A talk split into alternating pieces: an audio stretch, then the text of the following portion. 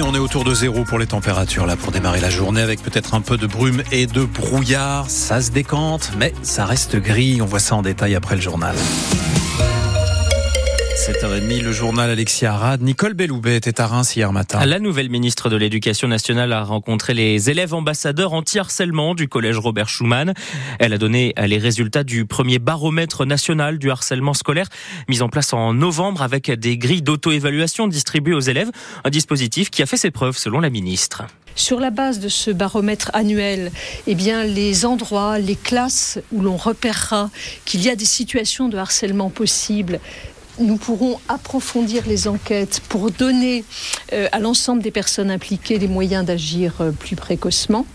Il faut quand même savoir qu'actuellement, nous sommes dans une situation où plus de un élève par classe, en moyenne, subit du harcèlement plus de un élève par classe. Cela veut dire, par exemple, à l'école primaire, que c'est 5% euh, de nos élèves qui seraient en situation de harcèlement.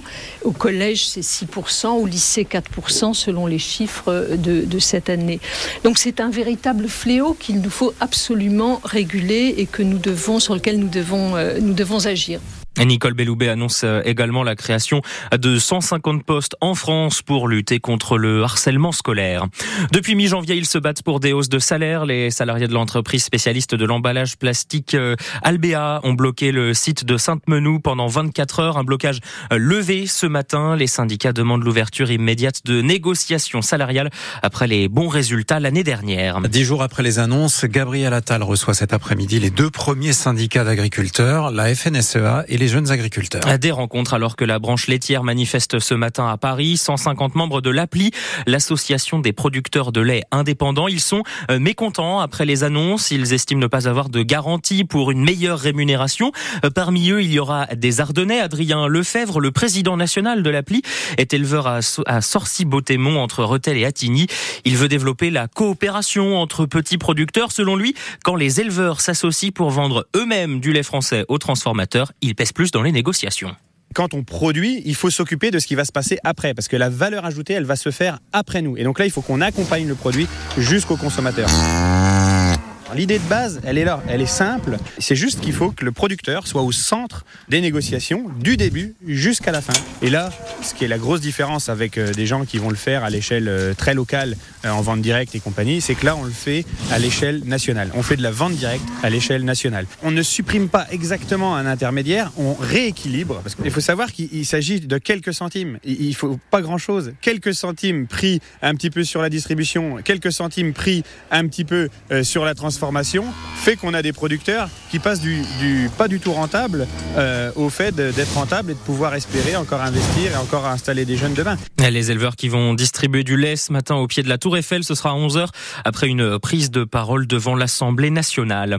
Manifestation à Reims hier soir en soutien au Kurdistan, des rassemblements dans toute la France pour demander l'indépendance du territoire partagé entre plusieurs pays du Proche-Orient et demander aussi la libération du leader kurde Chalan emprisonné en Turquie depuis bientôt 25 ans.